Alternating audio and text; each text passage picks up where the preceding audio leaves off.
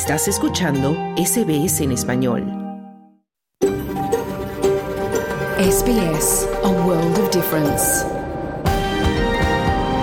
You're with SBS Spanish on mobile, online and on radio. Estás con SBS en español, en tu móvil, por internet, en tu radio. Hola, ¿qué tal? Muy buenas tardes y bienvenido a SBS Audio Australia en Español. Mi nombre es Esther Lozano. Este lunes 8 de enero del 2024 te saludo desde nuestros estudios en el norte de Sydney, en la tierra tradicional del pueblo Cameraigal. Y desde el centro de Melbourne, en la tierra ancestral del pueblo Gurungeri, Claudio Vázquez con las noticias. En SBS Spanish reconocemos la conexión continua e inquebrantable de los pueblos aborígenes y de los isleños del estrecho de Torres con sus tierras. Hoy nos vamos a ocupar de los esfuerzos de recuperación en las zonas afectadas por las inundaciones y tormentas en Queensland y también los avisos de lluvias extremas que se viven en otras zonas del país. Nos iremos también a Oriente Próximo para hablar de otros esfuerzos, los que están haciendo los diplomáticos internacionales para evitar que la guerra en Gaza se extienda a otros países de la zona. Y en esta edición de verano escucharemos una entrevista realizada hace unos meses a una inspiradora persona de nuestra comunidad, un deportista que tras un problema de visión encontró su propósito en la vida a través del yoga y la meditación. Y en la actualidad deportiva hablaremos del abandono de Rafa Nadal del Open de Australia por lesión y de otra retirada por lesión, lamentable también, para esta vez para el fútbol australiano, es la estrella Sam Kerr. Todo esto hasta las 2 de la tarde, pero primero vamos al boletín de noticias con Claudio Vázquez.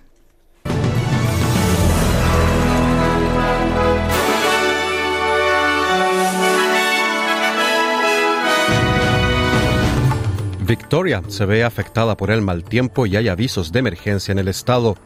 Dos periodistas mueren en la franja de Gaza producto de ataques israelíes. En Chile, justicia condena a militares por casos quemados sucedido en la dictadura. Estos son los titulares del lunes 8 de enero de 2024.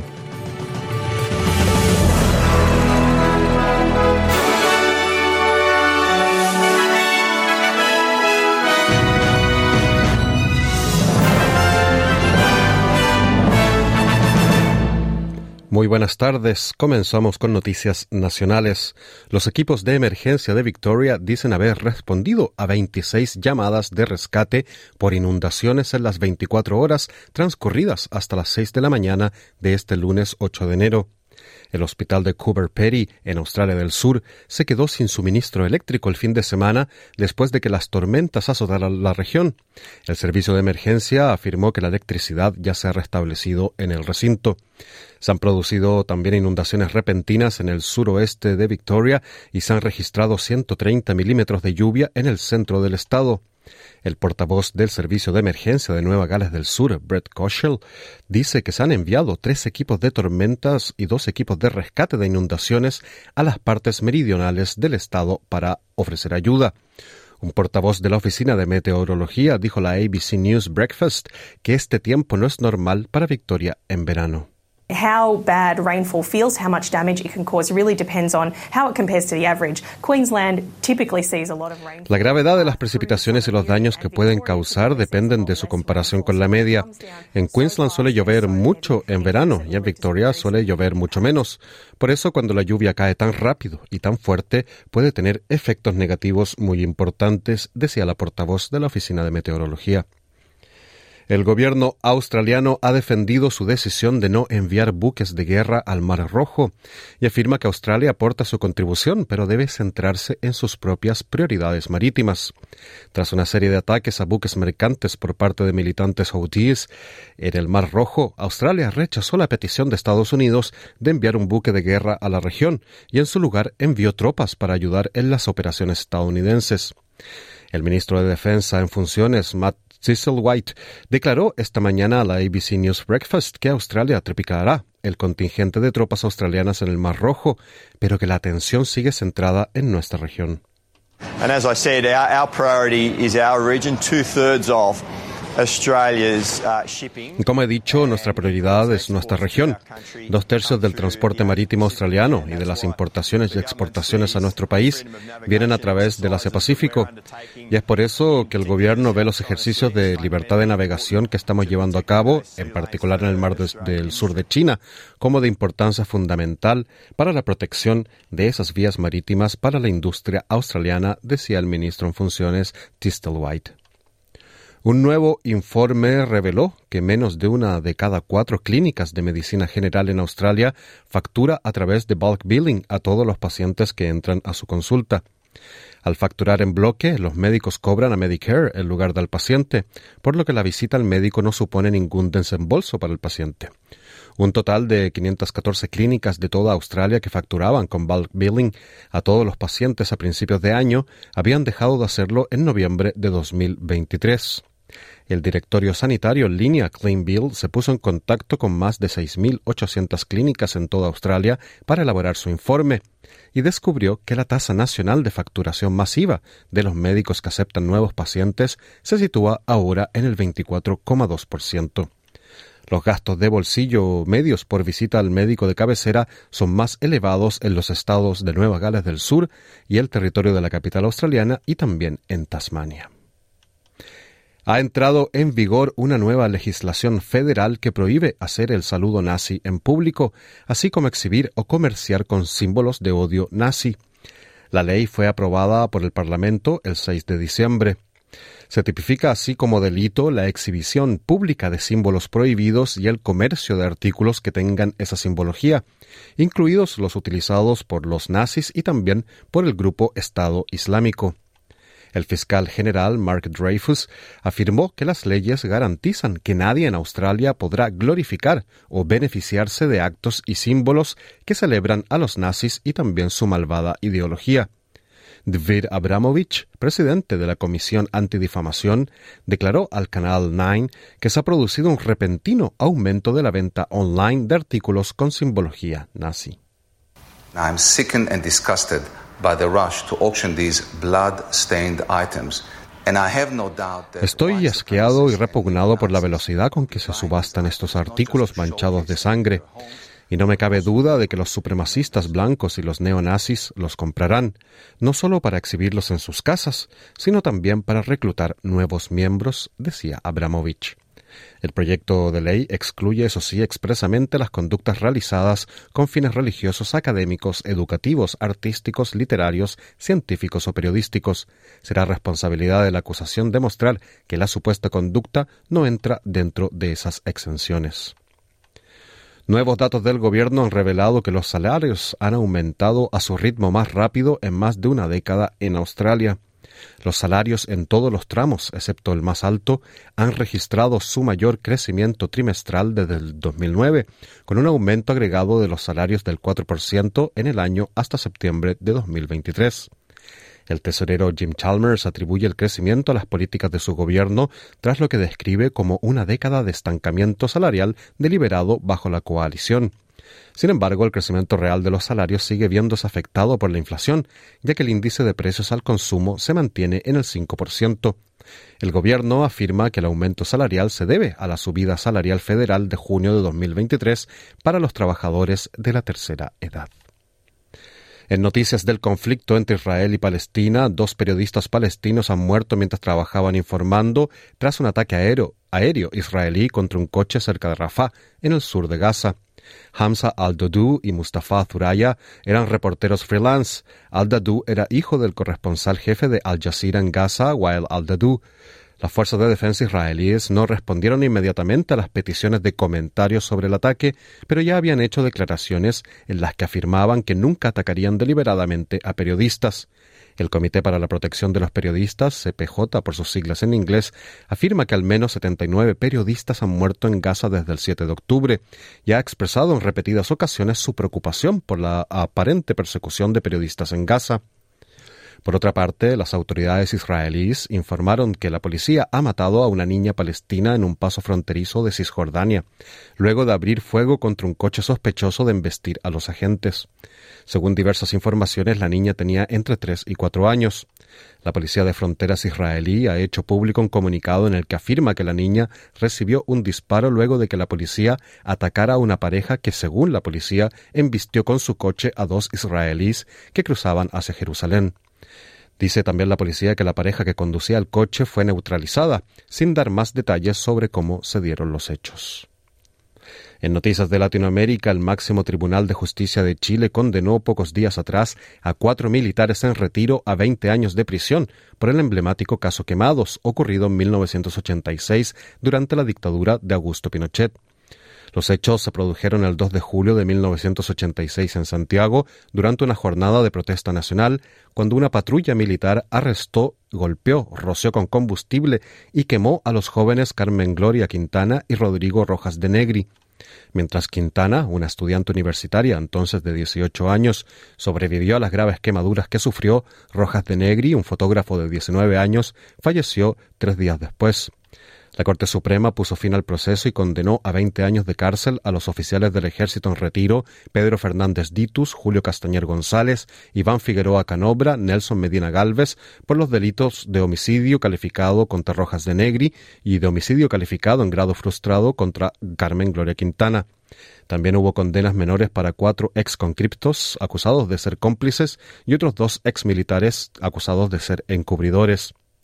El caso Quemados es uno de los más emblemáticos en los últimos años de la dictadura de Pinochet, que dejó más de 3.200 víctimas entre asesinados y desaparecidos. El abogado de Carmen Gloria Quintana, Nelson Caucoto, citado por la radio cooperativa, dijo que este fallo pone término a un largo proceso muy tortuoso en su desarrollo, donde había que convertir una tesis oficial asentada por el mismísimo dictador Augusto Pinochet en cuanto a que los jóvenes se quemaron a sí mismos porque portaban en sus ropas las bombas incendiarias.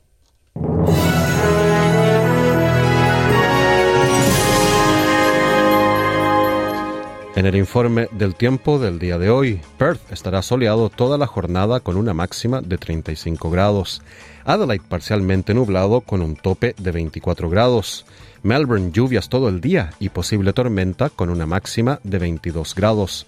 Hobart tendrá precipitaciones con 19 grados de máxima. Canberra fuertes lluvias y posible tormenta con una máxima de 24 grados. Sydney también lluvias durante la jornada con una máxima de 29 grados. Brisbane tendrá algunas precipitaciones con un tope de 30 grados y Darwin tendrá lluvias y posible tormenta con una máxima de 33 grados. Este fue el boletín de noticias del lunes 8 de enero de 2024, pero no te vayas, que de inmediato comienza tu programa de SBS Audio Austral en Español con mucha más información. Mañana a la una, otro informe noticioso. Muy buenas tardes.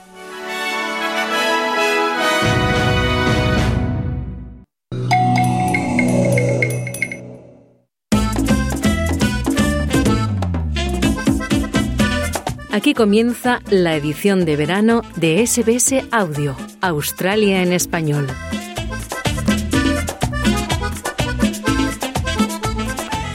¿Qué tal? Muy buenas tardes y bienvenidos al programa de hoy. Es un gusto compartir contigo este rato de la tarde. En esta edición de verano del día 8 de enero del 2024 vamos a escuchar una entrevista realizada hace unos meses llena de inspiración. Es la historia de un deportista que tras un problema físico importante encontró su propósito en la vida a través del yoga y la meditación.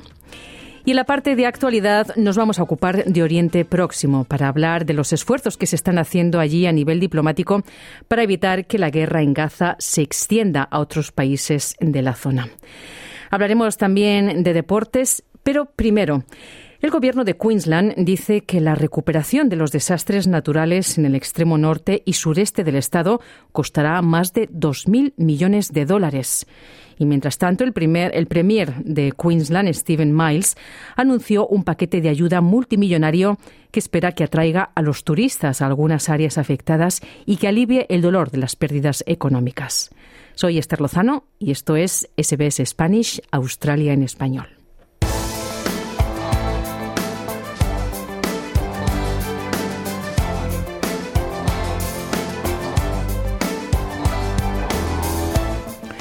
En el extremo norte de Queensland todavía están contando el costo de las inundaciones tras el ciclón Jasper. La carretera a Cape Tribulation, donde la selva tropical se encuentra con la gran barrera de coral, permanece cerrada y las travesías en ferry al Daintree son solo para servicios esenciales. Jackie Biggs es proveedora de alojamiento para estancias de corta duración. Ella dice que los cierres han puesto a la industria turística local en una posición difícil. We're all good to go, but um, you just can't get to the property at the moment. Todos estamos preparados para funcionar, pero simplemente en este momento no se puede llegar hasta la propiedad. Y hasta ahora hemos perdido alrededor de 10.000 dólares. Y habrá más pérdidas si no nos llegan más reservas para fines de enero. Y luego, por supuesto, se ha perdido la temporada navideña porque las escuelas abren nuevamente y ese será el final de la temporada hasta Semana Santa, decía esta operadora local. El premier de Queensland, Stephen Miles, anunció un paquete de financiación estatal y federal conjunto por valor de 5 millones de dólares. Este paquete ofrecerá vuelos y alojamiento con descuento para las regiones de Cairns y Port Douglas en un intento por alentar a los turistas a regresar a la zona. Miles dice que es importante que el turismo continúe a medida que Queensland se recupera. Cairns and the states far north are global tourism icons. They are fantastic places to visit, and now. Cairns y el extremo norte del estado son iconos del turismo nacional. Son lugares fantásticos para visitar y ahora es una gran oportunidad para que los australianos que han pensado en venir aquí antes o que tal vez tengan buenos recuerdos de la vez que vinieron aquí, pues que reserven, vengan, tengan unas vacaciones fantásticas y al mismo tiempo apoyen a sus compatriotas australianos, compatriotas de Queensland que se están recuperando de los impactos del desastre, decía el Premier Miles. Por su parte, Mark Olsen, de Tourism Tropical North Queensland, dice que da la bienvenida al aumento de la financiación. It's our sincere thanks to the state and federal government for this really quick Un sincero agradecimiento al Gobierno estatal y federal por esta respuesta tan rápida y este apoyo increíblemente importante. Han pasado cuatro semanas desde que esto comenzó y después de dos años y medio de tiempos realmente difíciles para la industria del turismo, este es el salvavidas que la industria necesita, decía Mark Olsen de Tourism Tropical North Queensland. Pero la operadora local, Jackie Biggs, no está tan convencida. it's it's great, and I think that's Es genial y creo que es bueno para las grandes compañías que operan desde Cairns y Port Douglas, las grandes cadenas hoteleras, ese tipo de cosas. Pero para los operadores más pequeños y particularmente en la parte superior de Daintree, no tiene ningún sentido para nosotros porque la gente no puede llegar hasta nosotros, decía Jackie Biggs. Sin embargo, el gobierno de Queensland dice ser muy consciente de la magnitud de los daños. El vicepremier Cameron Dick dice que han estimado que el costo de la limpieza y reconstrucción es de al menos 2.000 millones de dólares. These are very early days. We know there'll be at least a billion dollars Estos son los primeros días. Sabemos que habrá que invertir al menos mil millones de dólares para restaurar infraestructuras esenciales como carreteras y sistemas ferroviarios. Al menos 500 millones de esa cantidad se van a destinar también a la reconstrucción de carreteras. Pero esta es una estimación muy temprana, decía el vicepremier de Queensland. Y mientras las empresas calculan el costo del clima extremo, miles de residentes también están tratando de limpiar sus hogares en Queensland. Más de 60.000 personas en todo el estado ya han recibido 11 millones en asistencia financiera del gobierno. En Gold Coast, el alcalde Tom Tate dice que 700 calles en 20 suburbios han tenido que ser despejadas dice que se estima que ha habido cerca de 750.000 cargas de escombros en camiones y que los desechos de vegetación dejados en toda la ciudad como resultado de las tormentas son suficientes para llenar 80 campos de fútbol de dos metros de altura, dice el alcalde de Gold Coast. Y mientras continúa la limpieza, el premier de Queensland, Stephen Miles, visitó la remota comunidad de Wajal Wajal, una comunidad indígena que quedó aislada en un momento dado por las inundaciones, lo que obligó a los residentes de la ciudad a ser evacuados por aire y la situación allí sigue siendo todavía precaria. Este episodio de clima extremo de Queensland fue tan severo que en un momento dado hasta 130.000 hogares se quedaron sin electricidad. En Gold Coast, algunas casas han estado sin corriente desde el día de Navidad, cuando un tornado arrasó la zona. y las autoridades dicen que la tarea de restaurar la electricidad en todos los hogares está casi completa. Y mientras tanto, entre esta situación de recuperación, los equipos de emergencia de otro estado, en Victoria, dicen haber respondido a 26 llamadas de rescate por inundaciones en las 24 horas previas a las 6 de la mañana de hoy lunes.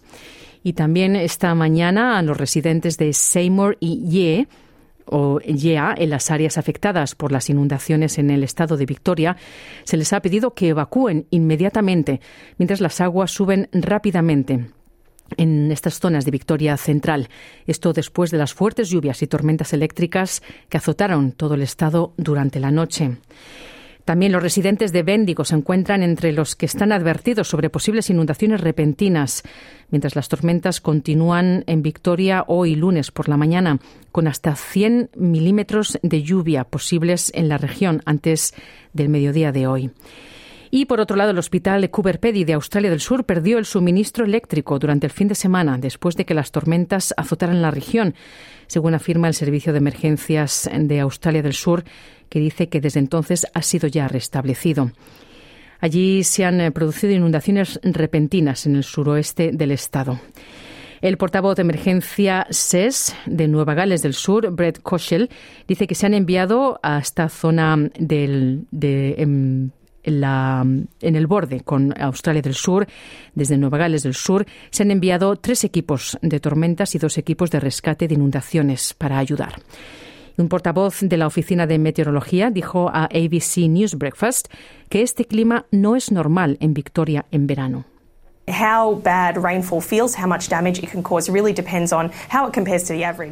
El qué fuerte se siente la lluvia y cuánto daño puede causar realmente depende de cómo se compara con el promedio.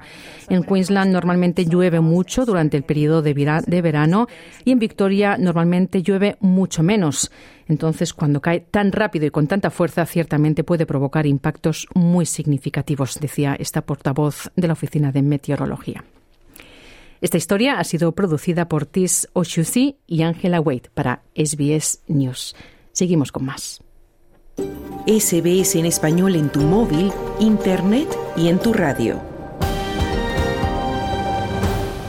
Nos vamos ahora al exterior. Diplomáticos estadounidenses y de la Unión Europea están recorriendo Medio Oriente con la esperanza de evitar que los enfrentamientos en Gaza se extiendan a otros países de la zona. Estas visitas se producen después de que el grupo militante libanés Hezbollah disparara cohetes contra Israel. El grupo calificó su ataque como respuesta preliminar al asesinato del jefe adjunto de Hamas, Salel al-Aruri. Por su parte, el primer ministro de Israel, Benjamin Netanyahu, insiste en que la guerra continuará hasta la destrucción de Hamas y el rescate de todos los secuestrados. Diplomáticos y organismos internacionales consideran la partición del territorio en dos estados con fronteras claras y definidas como la única solución posible al histórico conflicto entre Israel y Palestina. Nuestro compañero Claudio Vázquez nos trae este informe. El ejército israelí ha informado de más ataques en la ciudad de Gaza y sus alrededores, que ahora es una zona de combate urbana en gran parte devastada, y también en la ciudad de Jan Yunis, la mayor ciudad del territorio, la parte sureña. Desde el ejército afirman haber matado a combatientes de Hamas en la zona, atacado infraestructuras terroristas y neutralizado a militantes que intentaban colocar un artefacto explosivo cerca de soldados de Israel. Por otra parte, las tensiones también han ido en aumento en el sur del Líbano, donde se han intensificado los intercambios de bombardeos entre Israel y Hezbollah. El grupo islámico chiita Hezbollah afirma que en su ofensiva más reciente lanzó 62 cohetes contra una base de vigilancia aérea en el Monte Merón y logró impactos directos, mientras que el ejército israelí afirma que alcanzó posteriormente a la célula que disparó estos cohetes. Mientras tanto, el primer ministro israelí Benjamin Netanyahu ha comunicado a un alto enviado estadounidense que está buscando un cambio fundamental en la frontera de Israel con Líbano. No está claro cuáles son los planes de Netanyahu para la frontera, pero ha dicho al asesor principal del presidente Joe Biden, Amos Hochstein, que se compromete a permitir que los residentes evacuados del norte regresen a sus hogares en condiciones de seguridad achieving our war games. That is destroying our war goals, destroying Hamas, releasing our hostages, making sure Gaza doesn't become Estamos absolutamente comprometidos a lograr nuestros objetivos de guerra, es decir, destruir a Hamas, liberar a nuestros rehenes, asegurarnos de que Gaza no vuelva a ser una amenaza. Y también asegurarnos de que podemos devolver a nuestros ciudadanos al norte y al sur. Para ello aplicaremos la máxima potencia con la máxima precisión en todos los lugares que sea necesario. Estas eran las declaraciones del primer ministro israelí Netanyahu. Esto sucede después de que un presunto ataque israelí en Beirut matara a un alto operativo de Hamas, aumentando las tensiones entre Israel y el Líbano. El líder de Hamas, Jaled Meshal, ha respondido a la muerte del jefe adjunto de Hamas, Saleh al-Aurori, diciendo que cree que Israel quiere exportar la crisis al extranjero y ampliar el círculo de la agresión. Aunque Israel no ha confirmado ni negado su implicación, Meshal ha condenado al país por la muerte del dirigente de Hamas. Este enemigo criminal, arrogante y sionista, a pesar de sus fracasos y decepciones tras tres meses de su bárbara agresión contra Gaza, quiere aniquilar al pueblo de Gaza. A la luz de su fracaso y de sus pérdidas duplicadas de soldados muertos, quiere exportar la crisis al extranjero. Quiere ampliar el círculo de la agresión, pensando que así confundiría los cálculos de la resistencia y los cálculos de la región. Pensó que los asesinatos de dirigentes quebrarían la voluntad de la resistencia y debilitarían a los dirigentes, sin saber que se trata de un gran engaño. Esas eran las palabras de Khalid Meshal, dirigente de Hamas. El secretario de Estado de Estados Unidos, Anthony Blinken, ha viajado a Oriente Próximo para tratar de calmar las tensiones entre Israel y Hezbollah. En su cuarto viaje a la región desde que los ataques de Hamas del 7 de octubre del 2023 contra el sur de Israel desencadenaran un masivo asalto aéreo y terrestre israelí, la visita de Blinken incluirá pasos por Israel y Cisjordania, así como también a Jordania, Qatar y Grecia. Blinken teme que el conflicto con Hamas se extienda a las regiones circundantes. Y el secretario de Estado ha dicho que evitar una escalada regional es el objetivo principal de sus reuniones. Por esto ha mantenido conversaciones con el presidente turco Recep Tayyip Erdogan y con el ministro de Asuntos Exteriores Hakan Fidan en Estambul, en las que se han tratado no solo la aceleración de los envíos de ayuda humanitaria a Gaza, sino también los planes de reconstrucción y gobernanza de la Gaza de posguerra. Blinken afirmó que Turquía se ha comprometido a desempeñar un papel positivo y productivo. Creo que también están preparados para utilizar los lazos, la influencia que tienen, las relaciones que mantienen con algunos de los actores críticos en algunos de los países críticos de la región para hacer todo lo posible para desescalar y evitar que el conflicto se extienda. Turquía puede desempeñar un papel vital en este sentido. Esa fue una parte importante de nuestra conversación. Está claro que comparten con nosotros el interés por hacer precisamente eso y confío en que, tras estas conversaciones, harán todo lo posible. Ese era el secretario de Estado de Estados Unidos, Anthony Blinken. Matthew Miller es el portavoz del Departamento de Estado de Estados Unidos y comentó también que el objetivo de la visita diplomática de Blinken es evitar una escalada. Discutirá los pasos específicos que las partes pueden dar, incluyendo cómo pueden usar su influencia con otros en la región para evitar una escalada. No interesa a nadie, ni a Israel, ni a la región, ni al mundo, que este conflicto se extienda más allá de Gaza. Ese era el portavoz estadounidense Miller. Por su parte, Joseph Borrell es el alto representante de la Unión Europea para Asuntos Exteriores y Política de Seguridad. Desde Beirut ha expresado su preocupación por la posibilidad de que la guerra de Hamas se extienda por toda la región. Incluso la guerra tiene leyes y hay leyes humanitarias internacionales que deben respetarse. Como he dicho muchas veces, un horror no justifica otro. Y tenemos que entender que solo la paz traerá seguridad a Oriente Próximo. Ese era el representante de la Unión Europea, Josep Borrell. El mismo responsable político de la Unión Europea afirmó que el Líbano debe evitar verse arrastrado al conflicto entre Israel y Hamas. Esto es lo último que necesita Líbano. Ya hay más de 70.000 civiles desplazados en Líbano, cientos en el norte de Israel, Casi 50.000 olivos han sido quemados en la frontera. Ese era Joseph Borrell. Más allá de su preocupación por la escalada de tensiones en la región, el responsable de la política exterior de la Unión Europea también tiene la vista puesta en el futuro. Y él es partidario de la solución de dos estados que dividiría, eh, que dividiría perdón, el territorio entre el Jordán y el Mediterráneo en dos estados independientes y soberanos. Gaza es parte integrante de los territorios ocupados por Israel desde 1967 y debe formar parte del futuro Estado palestino. Toda la comunidad internacional está de acuerdo en que la solución de los dos estados es la única viable para lograr la paz y la seguridad en Israel y Palestina. Ese era Joseph Borrell, representante de la Unión Europea.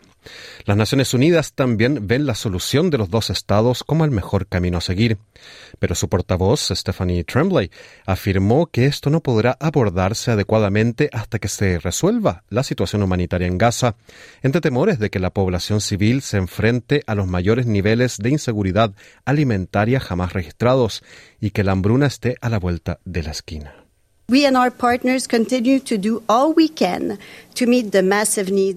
Nosotros y nuestros socios seguimos haciendo todo lo posible para satisfacer las ingentes necesidades de Gaza. Sin embargo, afirman que la respuesta actual solo cubre una parte de las necesidades de la población.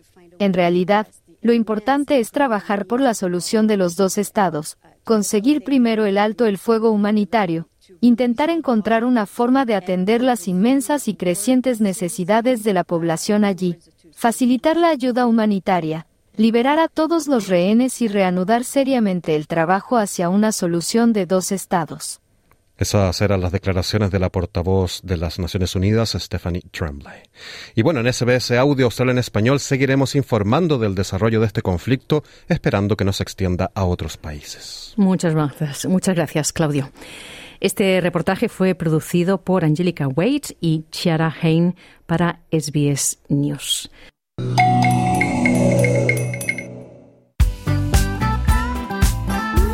Edición de verano. SBS Audio Australia en español. Entre la vida agitada y la búsqueda por la felicidad, navegamos la mayoría de las personas. Pero, ¿qué pasa cuando en medio de esta lucha la vida te golpea de frente con un desafío que parece insuperable? Pues este fue el interrogante que se planteó Osvaldo Grillet. Él es un venezolano de 48 años que vive en la ciudad de Adelaide, en Australia del Sur, y que adquirió una discapacidad visual siendo adulto. Osvaldo recurrió al yoga y a la meditación, dos herramientas que lo ayudaron a salir de su estado de conmoción inicial y encontrar la luz al final del túnel. Marcia de los Santos conversó con él hace unos meses. Hay una cosa que las personas que disfrutan andar en bicicleta de montaña tienen en común, la obsesión por la velocidad. La velocidad es lo que genera la descarga de adrenalina que te mantiene casi adicto a este deporte. Con cada empujón del pedal aumentas tu potencia y a la vez la sensación de libertad. Hay pocas actividades deportivas que te despiertan estos sentimientos.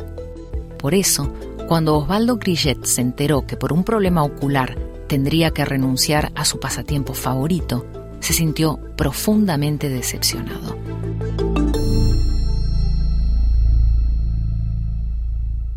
Y es que Osvaldo experimentó lo que se conoce como el desprendimiento de retina, que ocurre cuando la retina se separa de su posición normal en la parte de atrás del ojo.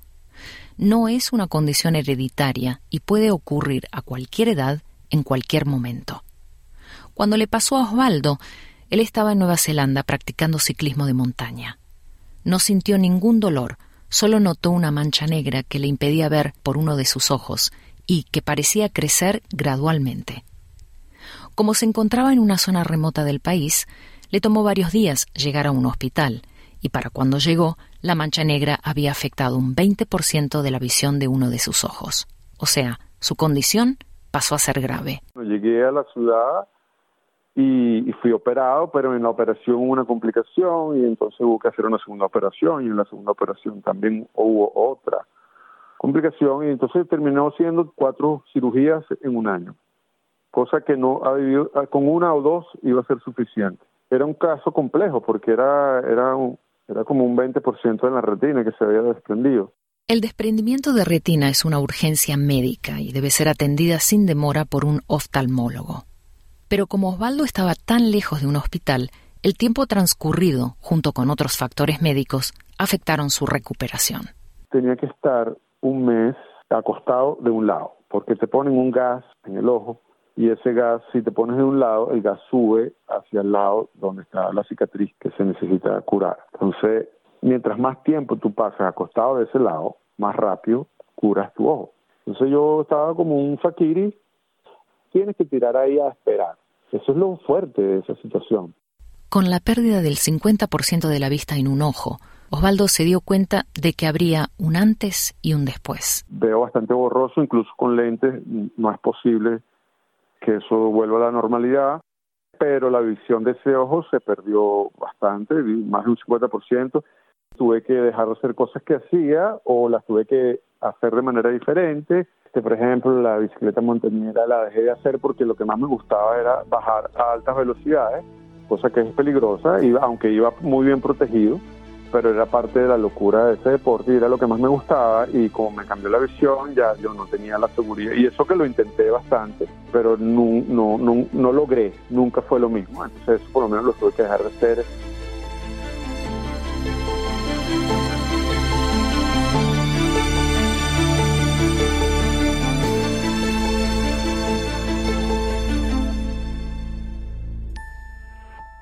Obviamente eh, es algo shocking porque mm, el tipo de trabajo que yo tenía, si no trabajaba no tenía ingresos, etcétera. Entonces, bueno, fue un año que yo me tuve que dejar de hacer todo lo que hacía y créeme que llevaba una vida muy activa. Eh, las primeras semanas fueron muy, muy eh, tensas para mí, pero claro, porque bueno, era shocking todo lo que estaba pasando, pero después yo me empecé a refugiar y me empecé a, a compenetrar con aceptar lo que me estaba pasando. No es de extrañar entonces que a menudo los eventos traumáticos en nuestras vidas son los que impulsan cambios que terminan llevándonos hacia mejores caminos. Eso me sirvió para, para una profunda catarsis y darme tiempo para una cantidad de cosas que uno no se da. O sea, a veces uno cree que llevar una vida muy activa y muy agitada es, productivo y a lo mejor no es así. Mucha gente, por eso te digo, tú, uno cree que está activo productivamente y resulta ser que te estás haciendo daño porque estás, los niveles de estrés son muy altos, aunque sea deporte lo que estás haciendo. Entonces, el manejo del estrés es muy importante porque esto del ojo tiene que ver con el sistema nervioso, tiene que ver con la tensión, tiene que ver con la presión, todo eso está basado en el estrés. A la medida, a la medida que yo sé manejar mi estrés y dejo de hacer actividades que me estresen y empiezo a hacer actividades que me apaciguen, que me calmen, mejora la calidad de mi salud. Yo sé que yo fui muy afortunado porque yo pude volverme loco, pero, pero gracias a Dios, como te digo, tenía las herramientas y, bueno, eh, me, aboqué a eso. Pues. Osvaldo se refiere al yoga y la meditación, herramientas que lo ayudaron a descubrir la salida del laberinto.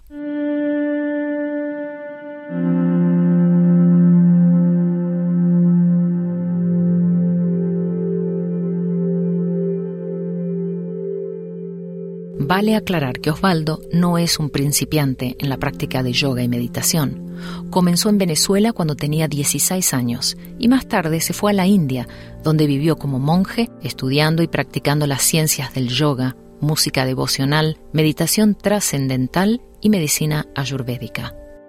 También es profesor de yoga, terapeuta motivacional y trabajador social, oficios que comenzó a tomar más en serio después de desarrollar su discapacidad ocular.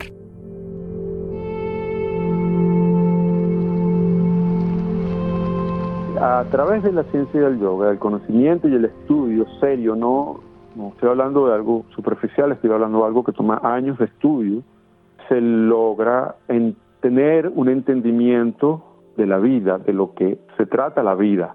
Y con esas herramientas que son tan poderosas, un ser humano eh, se empodera justamente para poder percibir la vida como es y no como uno cree que tiene que ser. Entonces el ser humano que logra esos estados de conciencia se considera que es un ser humano que es libre. Y una persona libre es una persona que está completamente satisfecha, pero no está basado en un resultado Su percepción de la satisfacción no está basado en cuando yo termine esto o cuando yo compre aquello, no está basado en nada que va a ocurrir en un futuro, está basado en que en este momento actual ya en que yo estoy, yo decido que yo estoy bien, que yo me siento bien. El yoga, junto con la meditación, son las principales herramientas que utiliza Osvaldo para mantener su mente y cuerpo saludables. Estamos acostumbrados a tener una mente agitada, pero el problema no está en la mente agitada, el problema está en que nosotros nos estamos identificando erróneamente con esa mente agitada. Entonces justamente una de las cosas que te enseña la meditación es que no se trata de hacer un gran esfuerzo para tratar de controlar los pensamientos o para tratar de dejar de pensar. Lo que tú debes enfocarte es en dejar de prestarle atención a los pensamientos. O sea, es como que tú estás en una habitación y tú quieres silencio, pero hay ruido afuera. Eh, esos ruidos son tus pensamientos. Pero tú estás en la habitación adentro y tú quieres silencio, pero hay ruido afuera. Entonces, lo que está pasando es que tú te estás eh, concentrando en el ruido que está afuera y no te estás concentrando en la habitación donde tú estás. Entonces, eso es lo que uno hace cuando medita. No, no hay que hacer ningún esfuerzo. Lo que hay es que dejar de tratar de controlar y empezar a observar. Automáticamente tus expectativas se van a cambiar por apreciación. Y cuando eso sucede, tú estás cambiando la bioquímica de tu cuerpo y tú te empiezas a sentir mejor naturalmente.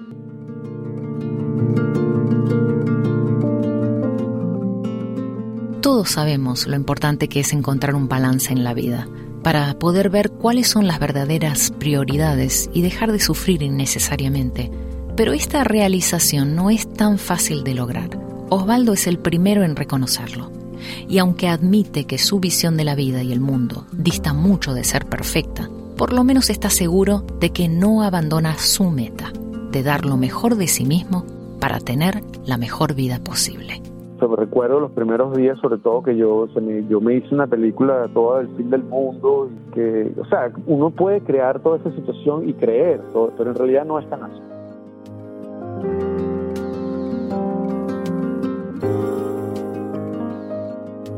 Te digo, tienes que tener técnicas de meditación y de, autoconciencia, porque si no te, te da algo, porque no todo el mundo, sobre todo si eres una persona muy activa y con muchas responsabilidades y con muchos deberes y con muchos yo y con muchas capas de cosas, pero gracias a Dios las personas cercanas, este, todos los que estaban me apoyaron y, me dijeron que no vale, que la cosa no era así. Pero toma tiempo, o sea, a ti te pueden decir misa, pero tú te sientes como te sientes, pero tú, si el ser humano aprende que uno puede cambiar, o sea, un pensamiento genera un químico específico en tu cuerpo y la manera en que tú te sientes, tus células te escuchan, tus células te sienten. Los seres humanos tenemos el poder de sentirnos bien, sea lo que sea que esté pasando externamente. Tú puedes lograr que lo que tú no puedes controlar no te perturbe. Y yo sé que la vida no es fácil para muchas personas, hay cosas muy, muy fuertes que toman tiempo eh, eh, y, y toman años para curar, pero sí se puede.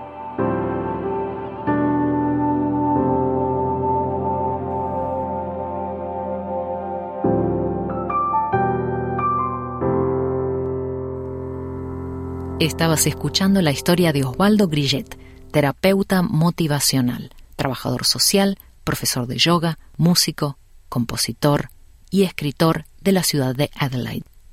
Su historia es parte de la iniciativa Speak My Language, financiada por el Departamento de Servicios Sociales de la Commonwealth.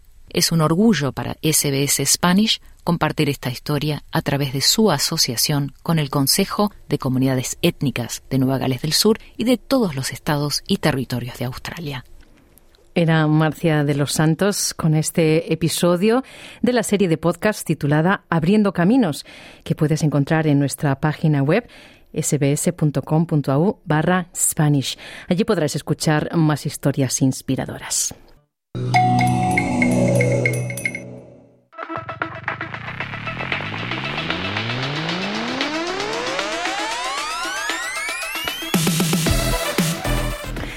Ya llegamos al tiempo de los deportes y está con nosotros en la línea nuestro compañero Juan Moya. Hola Juan, ¿qué tal?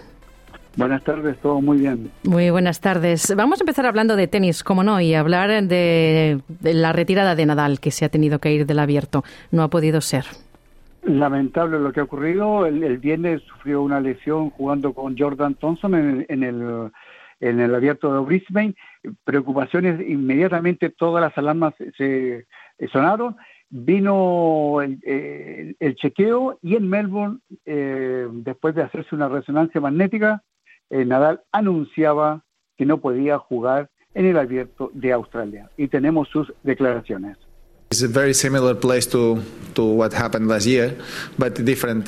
Sí, es muy similar a lo que pasó el año pasado, pero con cosas diferentes. Siento más músculo. El año pasado fue tendón. Siento el músculo más tenso y cuando sucedió el año pasado sentí algo drástico de inmediato.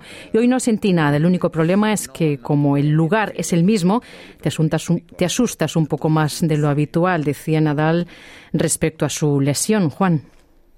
Claro que sí. Bueno, ahora ya va de regreso a, a España, donde va a seguir el tratamiento y espera volver eh, a jugar en el, torneo de la Tierra Batida, donde tiene programado participar en Monte Carlo en abril, en Barcelona, en, en Madrid, en Roma y en Roland Garros del 26 de mayo al 9 de junio.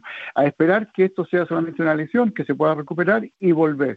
Quien se enteró llegando a Australia qué es lo que pasaba fue Carlos Alcaraz, que iba a compartir eh, hotel con eh, eh, Rafael Nadal, iban a estar en el mismo hotel compartiendo y lamentablemente se enteró de que no va a estar presente y le mandó los mejores deseos y a esperar que eh, Rafael Nadal se pueda recuperar. Lamentable para todo el público mm. que, espera, que esperábamos de poderlo ver jugar y quizá era el último año que íbamos a ver jugar a, a Rafael Nadal en Australia. Sí.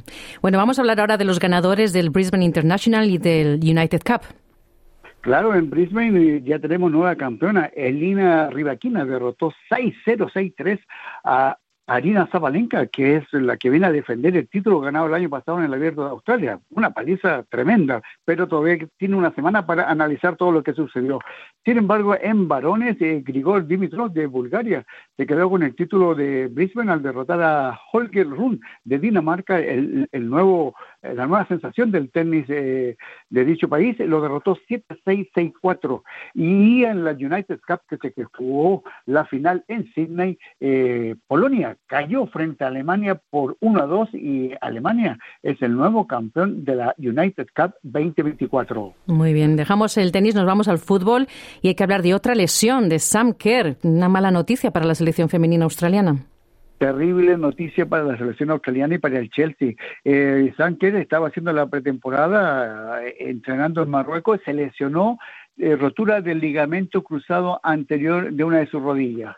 Con esto queda descartada para jugar eh, el resto de la temporada en Inglaterra. No podrá jugar los playoffs eh, defendiendo a Australia para poder llegar a París el 2024. El 24 de febrero Australia juega eh, con Uzbekistán y luego en casa en Melbourne eh, juegan el día miércoles 28 el partido de vuelta. No, no va a estar la centro delantera, posiblemente si Australia clasifica, esperamos que Australia clasifique para, para, las Olimpiadas, no va a poder participar, defender a la camiseta en París 20. Lamentable, una terrible mm. lesión a esta altura de su carrera. Es, estuvo a punto de perderse el Mundial de Fútbol y ahora las Olimpiadas. Esperemos que se pueda recuperar, pero ya sabemos todos que este tipo de lesión son para largo. Sí, bueno, ojalá lo antes posible. Y tenemos resultados de la A-League. Sorprendentemente en mujeres el Western Sydney Wanderers derrotó a Per Glory al locatario en su estadio por dos goles a cero. Y ese fue el, el último partido del el día domingo del el partido de mujeres. Y en varones en la fecha número 11 Melbourne City derrotó 2 a 1 a Western United con muy poco público en el estadio. Melbourne City quedó cuarto en, la tabla de posiciones con 18 puntos. Melbourne Victory es el puntero del campeonato con 23 puntos. Y hoy tenemos partido. Eh, Adelaide United recibe en su estadio al MacArthur. Ambos equipos necesitan sumar puntos porque están muy abajo en la tabla de posiciones. Muy bien. Y nos vamos ahora al Dakar porque hay resultados de la segunda etapa del rally. Claro que sí. Eh, tenemos que en, en, motos el ganador fue el chileno José Ignacio Cornejo eh, conduciendo una, una Honda, seguido de Luciano Benavides de Argentina y Pablo Quintanilla de Chile, pero la clasificación general está encabezada por Ross Brands de Botswana, eh, liderando la clasificación después de la segunda etapa, seguido de José Ignacio Cornejo de Chile. Por su parte, en cuadriciclos tenemos que el ganador fue Marcelo Medeiros de Brasil.